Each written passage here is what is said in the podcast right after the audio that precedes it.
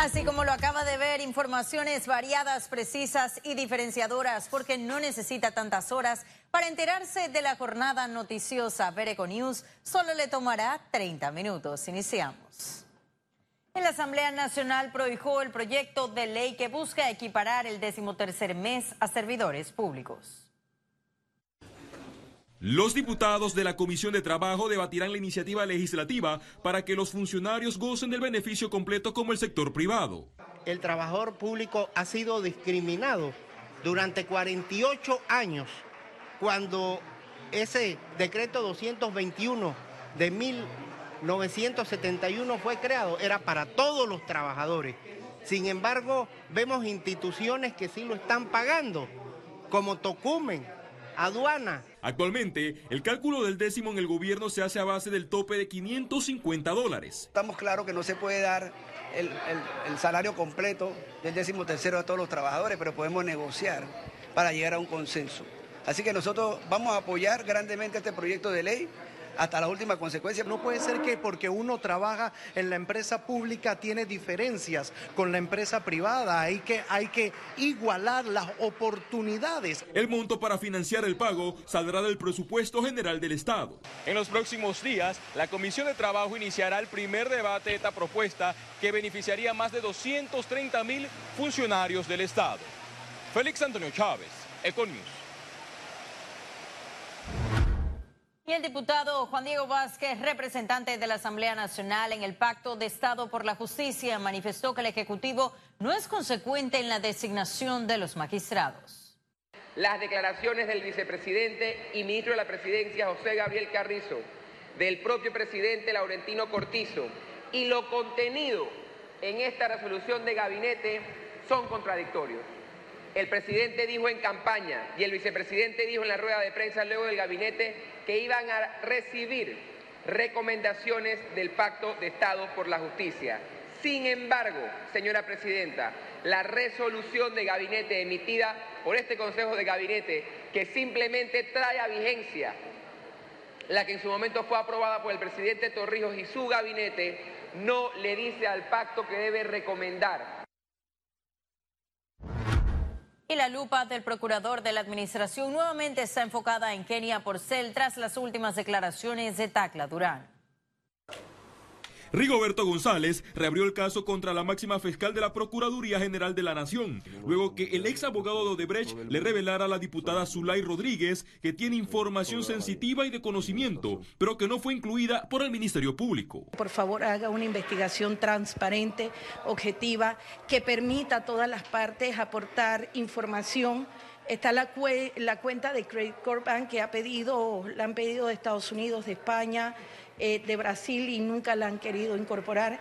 Así como todo el mundo invoca la prueba idónea, si existe la prueba idónea, entonces eh, que se aperture porque la ley es para todos, ¿verdad? No solamente para los diputados, es para todos. El ex procurador de la Nación, Rogelio Cruz, ve difícil un juzgamiento porque Porcel está facultada para investigar a González y viceversa. Evidentemente que por el otro lado hay un problema con estos procesos de única instancia. Todos son inconstitucionales porque no tienen la posibilidad la persona investigada o juzgada de apelar ante un tribunal superior. Las investigaciones determinarán si hubo o no encubrimiento por parte de la procuradora en la trama de corrupción por coimas de la empresa constructora brasileña. Félix Antonio Chávez, Econius. Y continuando con la celebración del quinto centenario de la ciudad, nuestra compañera Ciara Morris preparó este último informe especial Panamá 500 años después. Adelante. Informe especial. Es presentado gracias a Bacredomatic. Han pasado 500 años de la fundación de Panamá. Ahora somos una ciudad físicamente diferente, pero con la misma esencia, ser puerto de enlace para el mundo. En la actualidad, nuestra ciudad ya no está dividida en casco antiguo y la nueva ciudad, como ocurrió en sus principios tras su traslado. La ciudad ha evolucionado y se ha modernizado a una velocidad muy grande. Y hoy día tenemos una metrópoli que es comparable a una cualquiera de las ciudades importantes del mundo, ¿no? Panamá creció en magnitud y extensión, así como en su población y comportamiento. La ciudad de Panamá hoy es una aglomeración que va desde La Chorrera hasta Pacora y hasta Chilibre. Tiene 70 kilómetros de, largo por 30 de ancho. Es una ciudad moderna, la más moderna de Centroamérica. En cuanto a la población, eh, se ha mejorado en función del transitismo. Un poco hemos eh, sido eh, presentes en todo momento con los grupos ¿verdad? del sur y los grupos del norte que han llegado a Panamá a fortalecer ¿verdad? la creación. En 500 años hay elementos que se mantienen, pero también hay grandes cambios y diferencias. Esta era una ciudad de calles pequeñas en las que la estructura te obligaba a relacionarte con la gente. Eso tenemos que recuperarlo, eso lo hemos perdido. Ahora tenemos una ciudad fundamentalmente hecha para los vehículos, no para que la gente la viva. Según historiadores, en este quinto centenario, Panamá debe solucionar deficiencias que ni en los primeros años con pobreza se registraron infraestructura de suministro de agua, infraestructura de suministro de electricidad, infraestructura de, otro tipo, de, inclusive eh, eh, eh, para, para, los servicios electrónicos.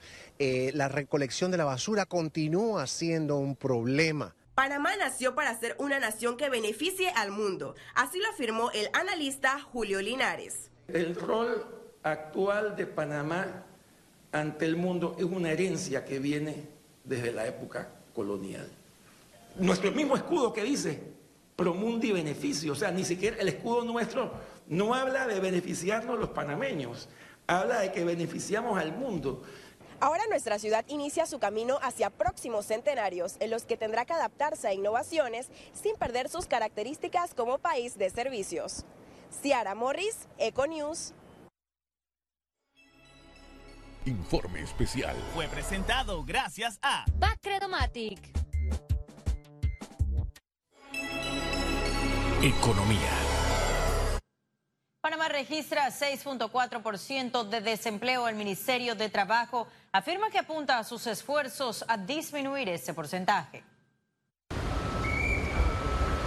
La cifra de desempleo en Panamá continúa en aumento. La ministra de Trabajo reveló que el porcentaje ya sobrepasó el 6%. Las cifras que nosotros manejamos, eh, las cifras formales, eh, son el 6.4% de desempleo. Sin embargo, nosotros como Ministerio de Trabajo hemos estado desarrollando nuestra iniciativa de las ferias de empleo. Zapata aseguró que están desarrollando ferias de empleo a nivel nacional para combatir este estatus y reflejar resultados positivos. Fíjate, nosotros iniciamos el día, la semana pasada en la ciudad de Santiago, teníamos la participación de 35 empresas con, 36, con 300, 300 eh, plazas. En esta feria nosotros teníamos 300 plazas y se extendieron a 500 plazas en la ciudad de Santiago. En la feria del 11 de septiembre tenemos 4.000 plazas de empleo focalizadas, ya ofertadas con empresas dispuestas a hacer las entrevistas y las articulaciones correspondientes para poder hacer las contrataciones. La Dirección de Trabajo del Mitra reportó en su cuadro estadístico de julio de este año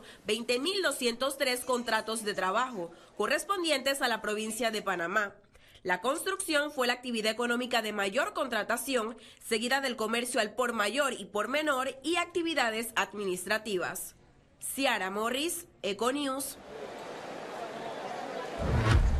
El Ministerio de Trabajo presentó proyecto de digitalización de trámites al ese jueves, la ministra de Trabajo y Desarrollo Laboral, Doris Zapata, se reunió con miembros del Consejo Nacional de la Empresa Privada y detalló la primera fase del proyecto Mitradel Digital. Se trata de seis trámites en línea que se podrán utilizar y realizar a partir del próximo miércoles 4 de septiembre. Registro de contrato de trabajo, registro de carta de renuncia, reglamento interno, certificaciones varias, carnet sindical y permiso sindical sumamente positiva. Realmente nos agrada de sobremanera ver cómo nos han explicado los diferentes procesos, los protocolos, cuáles son los planes que se tienen a futuro y vemos con mucho entusiasmo que hay realmente una dinámica muy interesante en el Ministerio de Trabajo con relación a sus relaciones tanto en el sector laboral como en el sector productivo.